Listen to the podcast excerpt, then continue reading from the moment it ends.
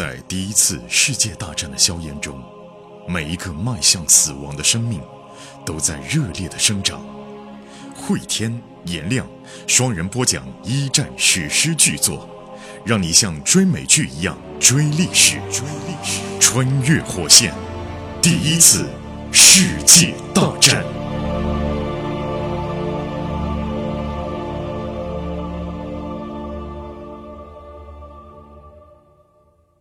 穿越火线一战，各位好，我是颜亮，我是慧天。前情回顾，时间线来到了一九一六年的七月，残酷的索姆河战役马上就要拉开第一轮的冲锋了。我们诸多的主人公在这也汇集了，比如德军那边的沃尔特，嗯，而英法联军这边有我们的小主人公比利，还有他的同乡小汤米、菲茨伯爵，现在他们的副排长先知琼斯，还有他的班里边的战友，谎报年龄来参军的十六岁的欧文。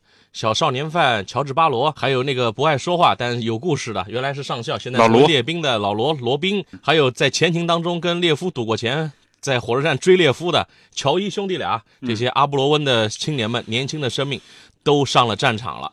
等到战争巨人打了响指之后，哪些年轻的生命可能会灰飞烟灭？是啊，前面咱们讲到嘛，比利他们开始正步前进啊。由于身上的辎重很重啊，可能几十公斤吧，这也是英军当时战术失误之一吧。第一轮如果说让一些士兵们裸奔，快速的奔到前线抢到战壕，让第二轮的士兵冲锋，再把对。装备送过来，也许还能不至于那么大的伤亡。就蹒跚小跑，然后呢，就遇到了弹坑，对吧？因为双方都有炮击。接着在铁丝网那边呢，队伍就被铁丝网割成了好几段。越过英军的铁丝网，就可以往前走到无人区了。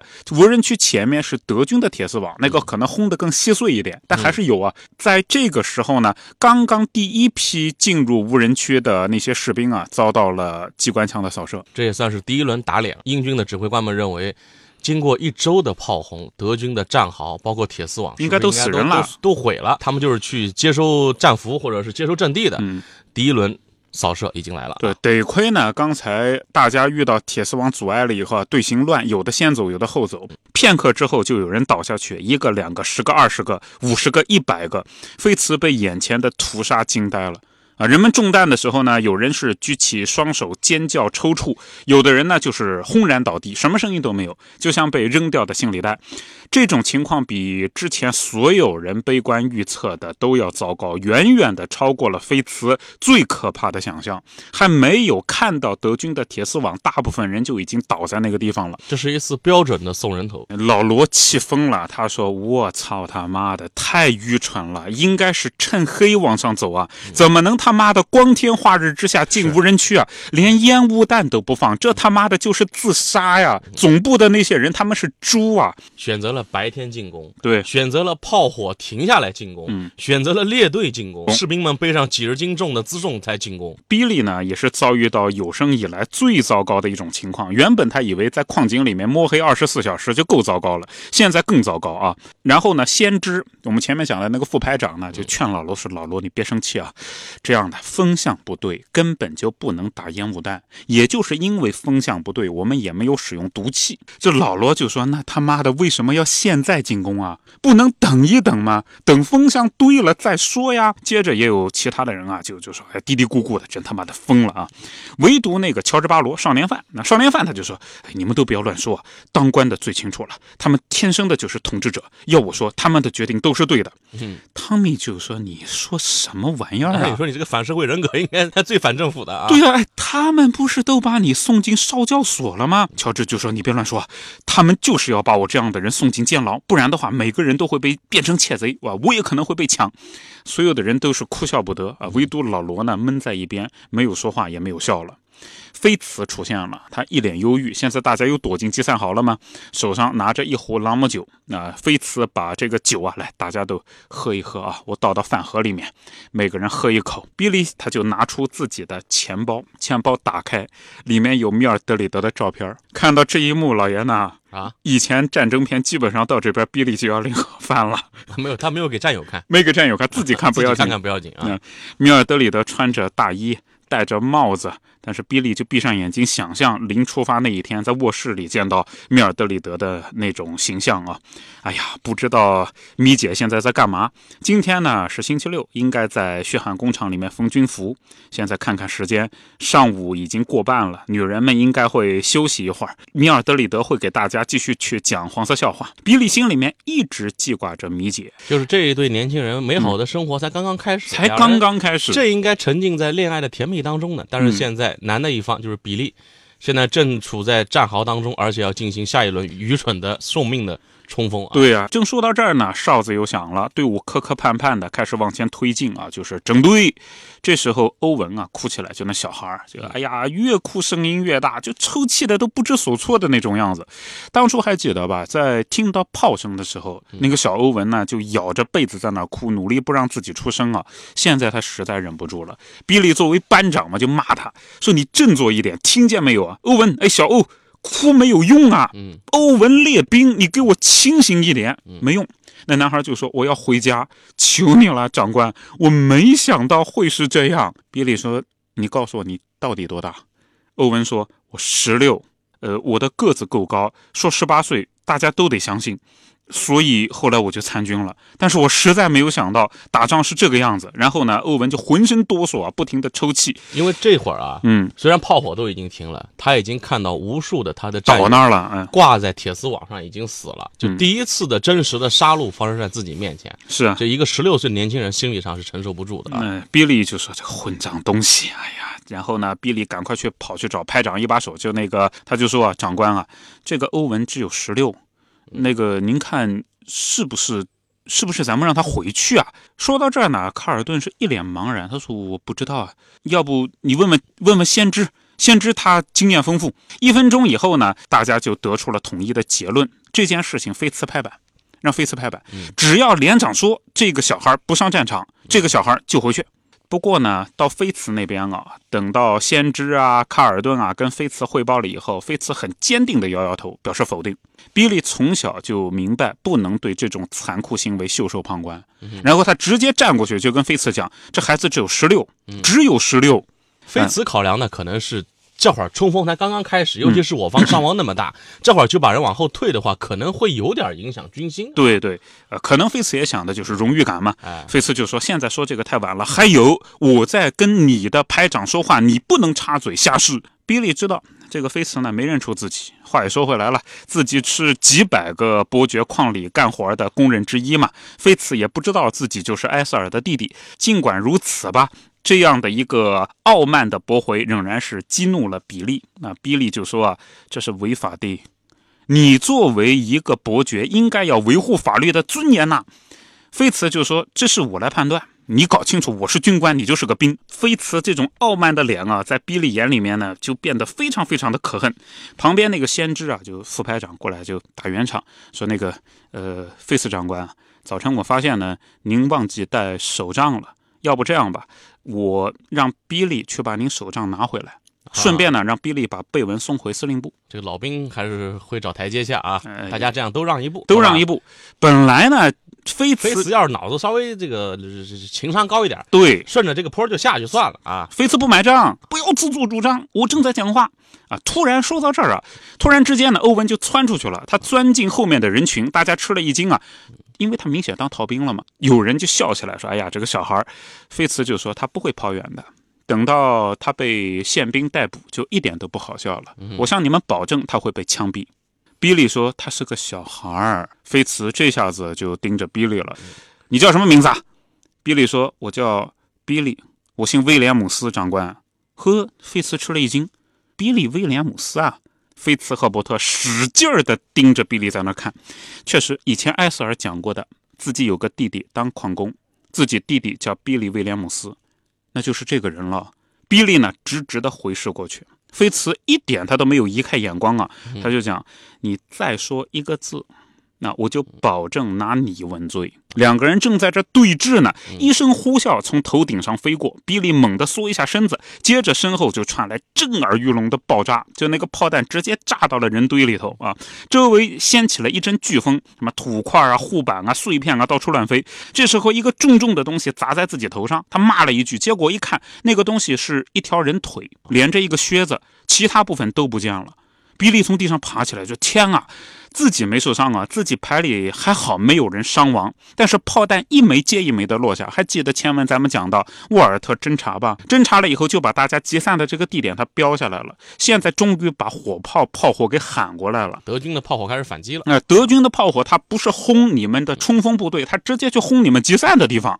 所以大家都惊讶的发现了一个概念：往前线冲，这是一条逃生的去路。你现在没有办法待在原地，集散壕里面人家正在轰你，你没有办法往后面去，因为集散壕后面的话也在炮火连天，反而就是你的前方往德军阵地的方向，那个地方没有炮击。那怎么办呢？菲茨就嚷嚷啊，待在原地别动，战士们啊！向前涌动的浪潮稍微停顿了一下，结果又有一颗炮弹落了下来，轰一下子，又是急雨般的碎屑啊，残断的肢体啊！人们这次就完全的无视了长官啊，连滚带爬的逃出了集散战壕，向前跑去。比利他们排往前跑，所有的人都在往前跑。菲茨呢，在那边玩命的嚷嚷，让战士们留在原地，但没有人听他们的了，一直跑到哪儿，一直。又跑到了刚才被机关枪扫的那个铁丝网缺口的地方，大家又停了下来。比利透过铁丝网往前看啊，那边全都是躺下来的人。汤米也走过来就指指前面啊，汤米说：“全是尸体啊，有些是残缺不全了，十分可怕；有的静静躺在那儿，就像睡着了；还有的人呢，相互纠缠在一起，搂抱着，像恋人一样。尸体是遍地都是，成千成万。”比利就说：“上帝帮帮我们吧，怎么办啊？”英法联军呢，目前的这个伤亡啊，我们在这儿开个上帝视角啊，就是索姆河战役当中一次冲锋最高的，就一轮冲锋啊，嗯，最高死到六万人，嗯，六万人什么概念？就你想象一下，那足球场，一般五到八万人足球场，就六万人就是一死死一足球场，对，这什么概念？就是六万人要就算是活的往外走。这还得疏散两小时。对呀，目前的战场人间炼狱一般，自己的身边都是战友的尸体，但是自己还得硬着头皮往上冲啊！是啊。比利的恐惧呢，变成了愤怒。是菲茨伯爵和那帮狗娘养的军官一起策划了一切。他们是指挥官，应该为这场屠杀负责任。指挥官应该被枪毙才对。但这时候哨子响了，比利他们，呃，比利他们是 B 连嘛，A 连就像橄榄球前锋那样啊，就抱着球往前冲的那种样子，就全跑了，跑到前面去了。比利他们也跟着往前跑，接着德国人的机关枪开火了，A 连的人开始倒下。等到第一个人倒下了以后，接着就是十个，就是二十个，都根本没有机会举枪射击。然后就全部倒下来了。比利看着身边的人啊，心里面涌上一股难以抗拒的力量。这帮狗娘养的当官的都指望不上，战士们自己保命吧。然后比利就喊了一声：“他妈的，都给我隐蔽！”他猛地一扑，扑进了一个弹坑。比利是班长啊，他我先保我这个班啊，我管你其他人呢。弹坑周围啊都是稀泥。坑底有一滩臭水，但是呢，比利他脸紧贴着湿冷的泥巴，庆幸着一颗颗飞过头顶的子弹。片刻之后呢，旁边哎，汤米也扑过来，扑倒在旁边了。接着班里的其他人也跳进来，菲茨赫伯特站在大坑旁边就吼：“你们站起来，前进，继续冲啊！”嗯，比利悄悄的就把那个。步枪的保险给推开了。他说：“你要是再逼我们冲，我就把你干掉。”比利心说：“姐姐，我要给你出这口鸟气了，看我一枪崩了这个狗娘养的。”我们再开个上帝视角。英方的这个指挥官认为呢，一周的炮火轰击已经把德国人的工事跟铁丝网以及机关枪都炸得差不多了。士兵的冲锋只要去收拾残局，包括顺便清洗残存的一些火力点就可以了。但是他们万万没想到的是，德国的大部分的火力以及这没事儿，并没有受到影。影响，再加上在一战时期啊，军事工业发展的一个不均衡，就是你看目前守的一方都还不铁丝网，嗯，机关枪、战壕，而冲锋的这一方唯一的一个进攻的火力就是什么呢？就手榴弹、步枪这会儿是没什么作用的啊，只有你冲进了，把手榴弹准确的扔进敌军的碉堡当中，才能够摧毁守势一方的火力点。对，军事工业的发展对于冲锋一方又是特别不利的，就谁冲锋谁伤亡大。对，那代价就是这些年轻的生命，这些新兵们在不断的把自己的生命在往这个敌人的炮火当中送啊。对啊，呃，比利现在他愤怒主要是对着菲茨这帮人，就你们这帮傻叉，到底干的是什么事儿啊？嗯正在比利推开保险栓，准备替姐姐出口鸟气的时候，菲茨被机枪打中了，啊一股鲜血先是从他脸颊上喷出来，接着他一条腿也是喷出血雾，接着他就扑倒在地了。看到菲茨躺了，比利他的怒气消了。现在他的愤怒呢，又变成了羞耻。哎呀，怎么会这样啊？我们连指挥官都已经就。付出了这么多的努力，付出了这么多的金钱，自己爸爸也是工党的，也知道到底英国国内有多大的一种代价。大突击现在成了大失败，奇耻大辱哎！而且呢，比利环顾四周啊，你看菲茨躺那儿了，那中尉排长不见了，嗯副排长先知也不见了。剩下的战士就盯着比利，因为现在比利的官儿最大，所有人都在听他的吩咐。比利是班长了，你能不能带我们活着回去？对呀、然后比利赶快转头一看，哎，老罗在，他就说：“这个老罗，你以前是少校。”老罗说：“你不要问我，现在我听你的啊，你是他妈的下士，我是个列兵，你想办法。”比利只能自己拿出个计划来。你看啊，不能带着大家往回跑，因为后面还炮火连天呢，对吧？人家是轰我们的集散壕啊。再者说了，往回跑，我们连里死的人那就白死了，总得得到点什么吧。另外一方面呢，比利也没打算迎着机关枪往前冲，所以要做的第一件事是勘察一下究竟是怎么回事儿。于是他摘下钢盔啊，用枪顶着钢盔，把它顶到弹坑旁边的边沿，在那晃一晃。试试炮火啊，试对试火力。接着呢，什么事儿都没发生。呃，比利心说，嗯，那把自己脑袋伸出去看看，想着随时有一颗子弹可能飞过来击中脑壳儿。不过这次毫发无伤，也没事儿。比利就望着分界线那边的山，德军的阵地在山坡上面居高临下嗯，越过德军的铁丝网就可以往上看到德军的前沿阵地了，也能看见有一些护墙的缺口上面探出来的枪筒。问题是，到底哪个是他妈的机枪啊？没有人知道。要。想拿下对方的这个阵地的话，先要把对方的最强火力点给拔掉。对呀、现在就是搞不清到底在哪儿最强火力点啊。嗯，正在这时候呢，C 连又跑过来，接着又跑过去了。比利他们是 B 连嘛，正趴在弹坑里面幸存者啊。C 连跑过去了，和比利他们差不多。一部分人是就地扑倒了，扑到弹坑里面，但也有人向前冲，机枪又开火了哦。他们像保龄球一样的一个接一个的倒下。又是一批年轻的生命。啊，对，比利不再震惊了，他在找子弹的来处啊。然后汤米说：“我看到了，那个比利啊，从这边一直往上看，你有没有看到山顶上的有一片小树丛啊？哎，对，然后通过树丛的那条线，再往后一点点是德军战壕，看见没有？看见了，哎，再往右边一。”点点，我看哦，比利说：“我看见那帮狗娘养的了，在比利正前方偏右的地方啊，护墙上插了一块看似是用来防护的铁板，在那个铁板中间呢，有一支与众不同的枪筒伸了出来。啊，旁边还有三个德军的头盔。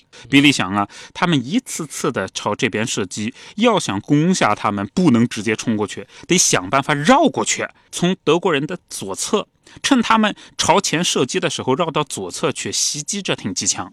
现在看看呢，前方有三个大弹坑啊，可以帮助完成这次突袭。第三个大弹坑呢，正好压平了一块德军的铁丝网。如果连续的越过弹坑，就可以趴在敌人的壕沟下面，不被敌人察觉。比利缩回身子，看看旁边的人啊，那个乔治巴罗少年犯挨着比利站着呢。虽然说呢他年纪轻，但步枪打得准。于是比利就命令啊，哎，那个小乔你过来，下次机枪开火的时候呢，你就准备好射击，一停你就对着机枪的位置开枪。等会儿我告诉你他在哪儿啊。至少把他火力给压制。他们只要躲起来了，我就往弹坑那边跑。你记住，你开枪呢，打枪要稳，不能慢，但也不能快。你把弹夹打完，十发子弹，射击要持续半分钟。你就记住，三秒钟扣一下，数一二三，砰！一二三，砰！啊，那么等到德国人抬起头，我已经跑到下一个坑里了。听见没？如果我成功了，大家就注意啊！等到下一个停顿，你们就一起跑，汤米掩护射击。等到第三次停顿的时候呢，我们一起射击，把汤米让把他救出来，让他跑过来。听见没？正讲到这儿呢，地连又来了，地连又冲进了无人区，机枪继续又响了起来啊！又扫了一轮。对，当然这一次呢流血少，因为地连看到前面的这种情况来了以后，一进到射程，第一件事找弹坑啊，已经比一开始要聪明一些了。但是全部被这个火力点给压制住，压在这儿了。下面就看比利能不能把这个火力点给拔掉了啊！对，比利想啊，上帝保佑，我要冲出去了。我已经跟大家交代过了，我不能出尔反尔，不然的话他妈太丢脸了。他咬紧牙关。死就死嘛，待在这儿时间久了，不也就是死嘛？死也比当胆小鬼强啊！这时候机枪停止射击，瞬间呢，比利就蹦了起来。这时候他成了一个非常显眼的目标，就是单刀赴会了啊！单刀赴会，当然那边呢也在。拼命换子弹嘛，在他身后啊，比利听到了乔治射击的声音。哎，你看这个小少年犯啊，对，很靠谱啊，打得非常稳，就拼三秒钟，拼三秒钟，拼。这个小坏孩子也有他这个可爱的一面啊，这个时候一点都没怂，而且一点没抖活，一枪一枪的在帮比利在打掩护啊。是啊，比利竭尽所能的冲过那片空地啊，他身上非常沉，带着装备嘛，靴子还陷到泥巴里头了，所以根本跑不快。他感到胸口隐隐作痛啊，就又紧张又累啊，但他只是想快跑。比利以前从来没有这么近的接近过死亡。当离那个弹坑还有两米的时候，他把枪就扔到弹坑里面，接着呢，像守门员抱球扑救一样的抱着自己脑袋，一头就栽进弹坑了，落到了大坑的边上。接着呢，又滚到了大坑的底部，然后摸摸身上，比利不敢相信，我没受伤。嗯。身后高高低低的欢呼声，耶，不错啊！队友们在给他欢呼。哎，排里的人说太棒了啊！比利就很震惊，自己的战友们在身处屠杀当中，居然像看足球赛一样的，还能就是男人啊！哎，这会儿比利就好比这个马拉多纳、梅西啊、詹姆斯、哈登这种单刀赴会，单刀一个人冲嘛，看他能不能拯救一个团队了啊！嗯，当然，当然那个是得分，这是玩命啊！是啊，当然这比利他一个人过来，回头看看，跑了一百米。只有用这种办法才能穿越无人区，其他都是自杀。可是自己一个人跑是这样，如果排里的人一起跑，人家只要开火，那就糟糕喽。好，那小比利能不能拔掉这个火力点？这才只是接近了这个火力点啊。对，离火力点还有一段距离呢，还有俩弹坑，还有两个弹坑呢。比利到底能不能把这个火力点给拔掉，为自己更多的战友能够赢得一一丝生存的希望？嗯，我们在下集当中跟各位继续来讲述。节目的最后，告知大家一个好消息：继一战后会天颜亮的两档新节目《永恒的边缘》《冷战的权力游戏》，还有《世界的凛冬》二战的权力游戏都已经上线。从一战的硝烟弥漫到冷战的两极对抗，二十世纪人类的故事得以完美落幕。大家可以在喜马拉雅搜索“冷战二战”即可找到新节目。同时，我们还组建了高级 VIP 群。您可以添加火线助手拉您入群，微信号就是火线的全拼加二零二，也就是火线二零二。慧天和颜良老师会在群内与大家交流，同时群里也会发送各种福利、新节目抢先听、节目周边等等。我们在群里等你。